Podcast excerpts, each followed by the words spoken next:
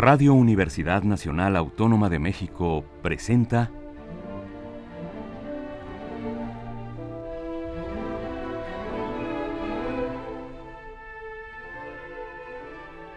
Amadeus.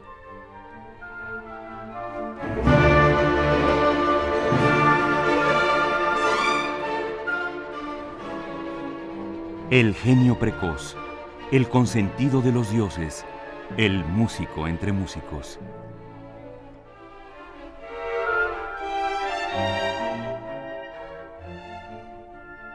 Toda la música de Wolfgang Amadeus Mozart en Radio Universidad. Una serie de Juan Arturo Brennan.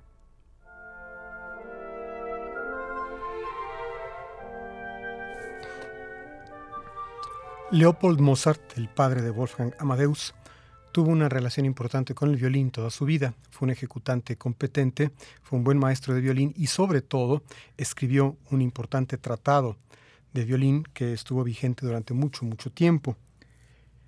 Wolfgang Amadeus Mozart tuvo una relación difícil y conflictiva con su padre. Luego entonces, por asociación directa, habría de tener tarde o temprano una relación conflictiva con el violín. Fue un instrumento que Mozart llegó a dominar, quizá al mismo nivel que el teclado. El caso es que en algún momento de su vida literalmente colgó el violín de un clavo y no lo volvió a tocar. Dicen aquellos que abordan la musicología desde el punto de vista psicoanalítico que esto tuvo probablemente que ver con los conflictos personales de Mozart ante la figura paterna, que están vistos de manera tangencial pero interesante, por ejemplo, en la obra Amadeus de Peter Schaeffer. Así que una obra de Mozart que combina el teclado y el violín es una obra que habla directamente de sus dos principales intereses instrumentales. Y en este ámbito Mozart compuso una serie importante de sonatas para violín y teclado, así como variaciones y movimientos sueltos de, de obras para violín y teclado, que tienen un reflejo en otra parte del catálogo, que son sus obras para violín y clavecín, que como hay que suponer, están entre las primeras más tempranas obras de Mozart, que llevan los números de Kegel del 6 al 15, me parece, y, algunas eh, sonatas eh, más, eh, más tardías que llegan incluso hasta el Kegel 31. Lo que les voy a ofrecer hoy entonces es la última, la más madura de las sonatas para violín y piano de Mozart, al respecto de la cual hay una aparente contradicción. Es la última, pero lleva un subtítulo, es Sonata para principiantes. De hecho, el propio Mozart la inscribió así en su catálogo el 10 de julio de 1788 y le puso como subtítulo Una pequeña sonata para principiantes. El mismo título lo había utilizado Mozart apenas 15 días antes cuando dio entrada a su catálogo a la sonata para piano en Do mayor Köchel 545. Dicen los enterados que con esta nomenclatura de sonatas para principiantes, Mozart estaba quizá tratando de componer música ya en la plena madurez de su carrera en una vena más popular, más accesible, tanto para público como para intérpretes. Así que esa era aparentemente la intención de Mozart con estas sonatas para principiantes. Vamos a escuchar enseguida la sonata para violín y piano en fa mayor para principiantes, que es el 547 de Mozart andante cantabile, allegro y andante con variazioni son sus movimientos. La interpretación está a cargo de la violinista Isabel van Keulen y el pianista Ronald Breutigam.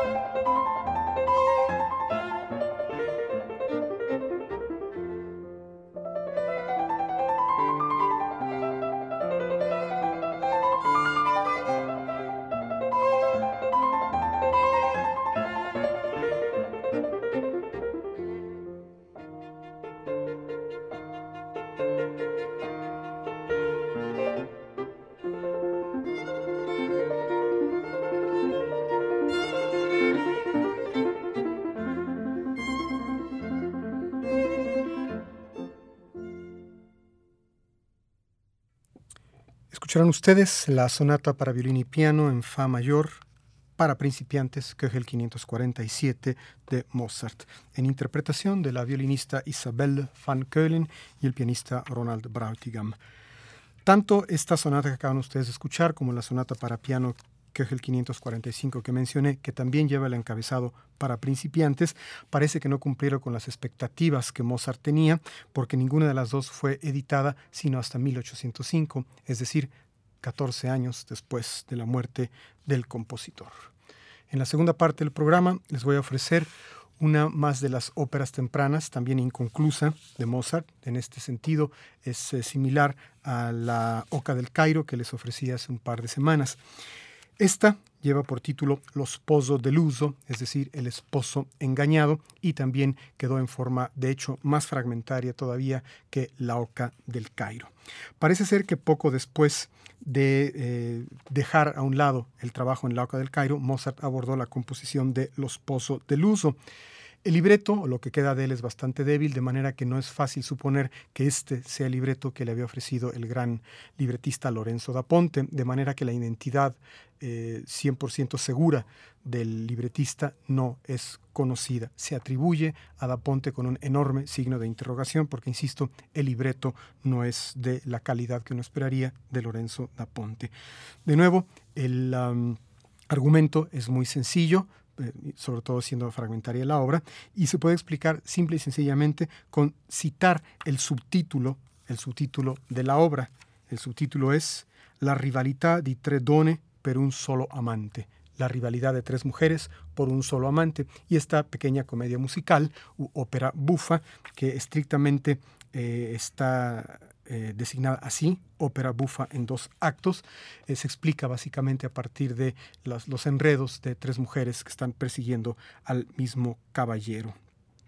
De nuevo, se trata, eh, como ya lo dije, de una, una obra inconclusa para la cual Eric Smith realizó una serie de orquestaciones e interpolaciones, por lo menos para hacer una versión parcialmente útil para una grabación. Lo interesante del asunto es que a diferencia de la mayor parte de las obras escénicas de Mozart, esta, Los Pozos del Uso, no está mencionado para nada en ninguna de las cartas de Mozart, así que no se sabe muy bien respecto a su origen, no se sabe prácticamente nada respecto a posibles representaciones de estos fragmentos, sin duda eh, se quedaron en manuscrito y no han sido representados sino hasta nuestro tiempo. Vamos a escuchar entonces este fragmento operístico de ópera bufa en dos actos, Los Pozo del Uso, El esposo engañado o La rivalidad de tres mujeres por un solo amante. Köchel 430 de Mozart.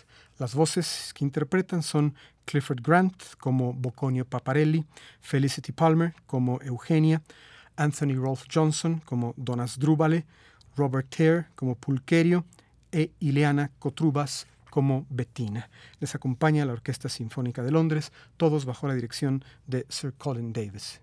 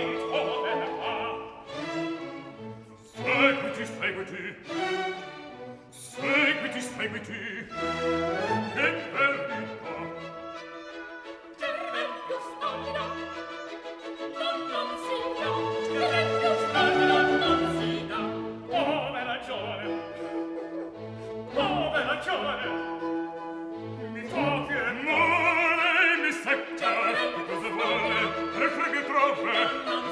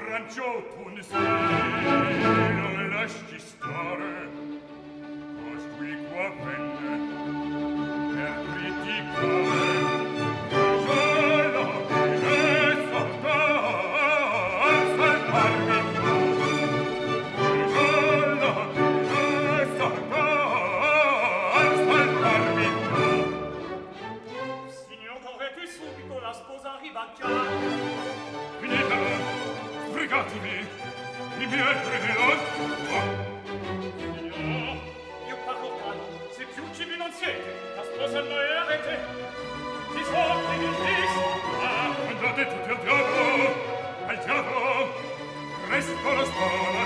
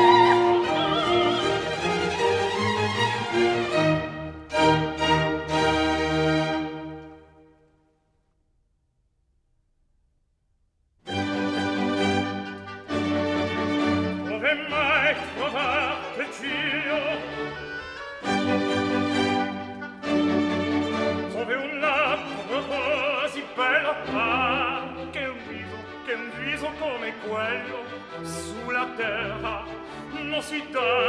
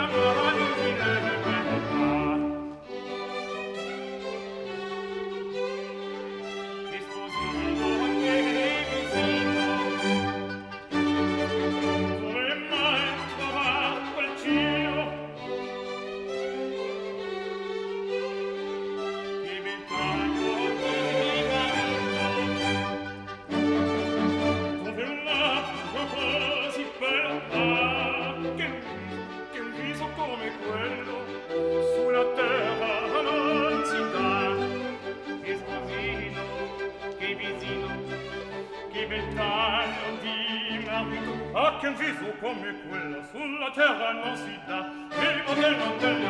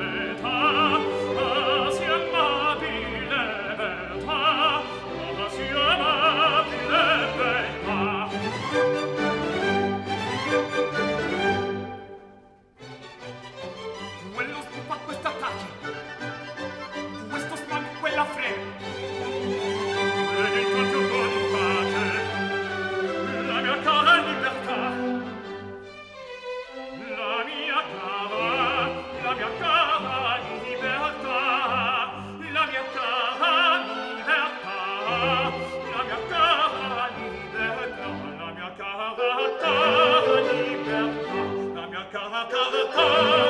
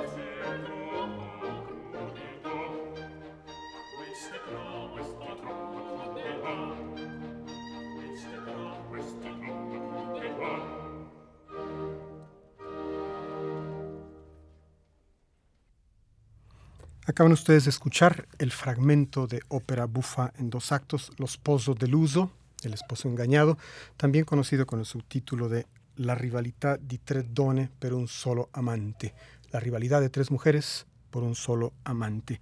Libreto probablemente de Lorenzo da Ponte, aunque no es muy cierta esta atribución, música de Wolfgang Amadeus Mozart. El número de Kegel es el 430. Los intérpretes los voy a citar de nuevo porque hay una consideración histórica al respecto, viendo hacia el pasado.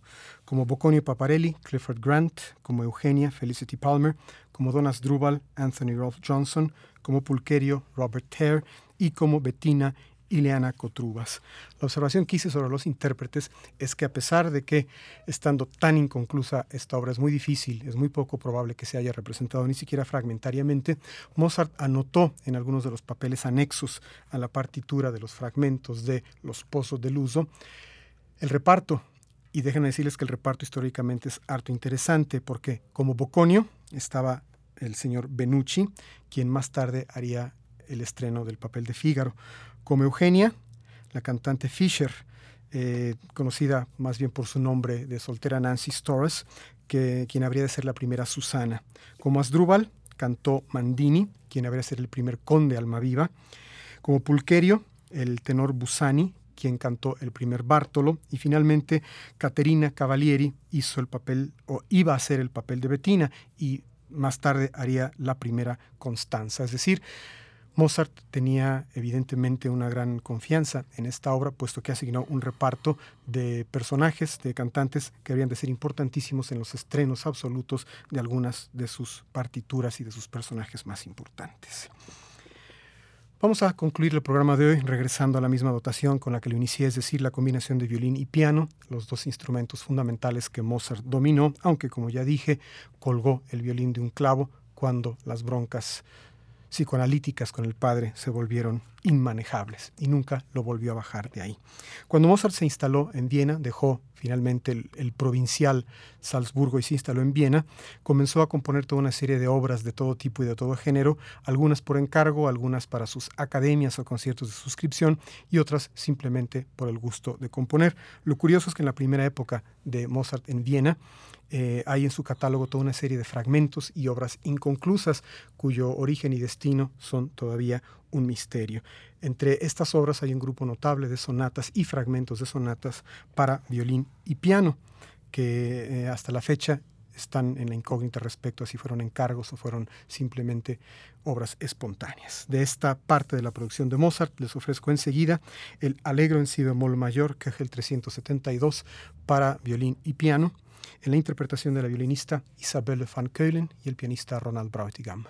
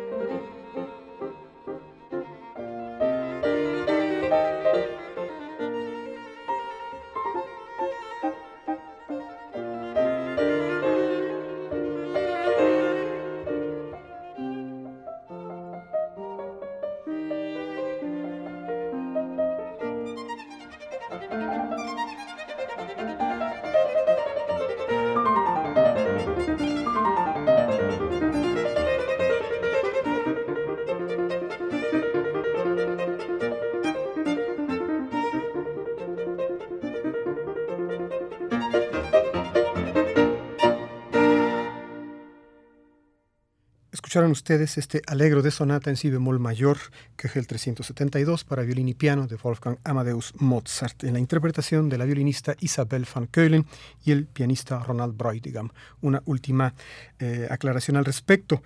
Eh, este alegro, que además de que no tiene el resto de los movimientos de la sonata, en sí mismo quedó inconcluso, Mozart no lo terminó y fue completado para esta grabación por Michael Stadler, quien también se encargó de concluir otra pieza similar de Mozart, también para violín y piano, que es el Adagio en Do menor, Köchel 396.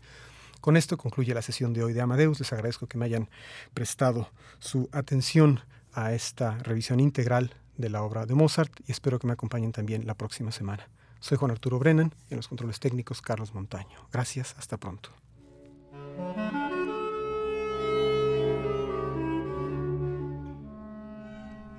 Radio Universidad Nacional Autónoma de México presentó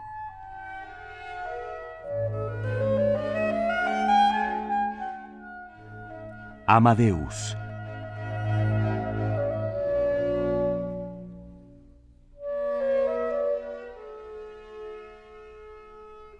Mozart, inmortal Mozart, cuántas innumerables imágenes de un mundo mejor has estampado en nuestras almas. thank you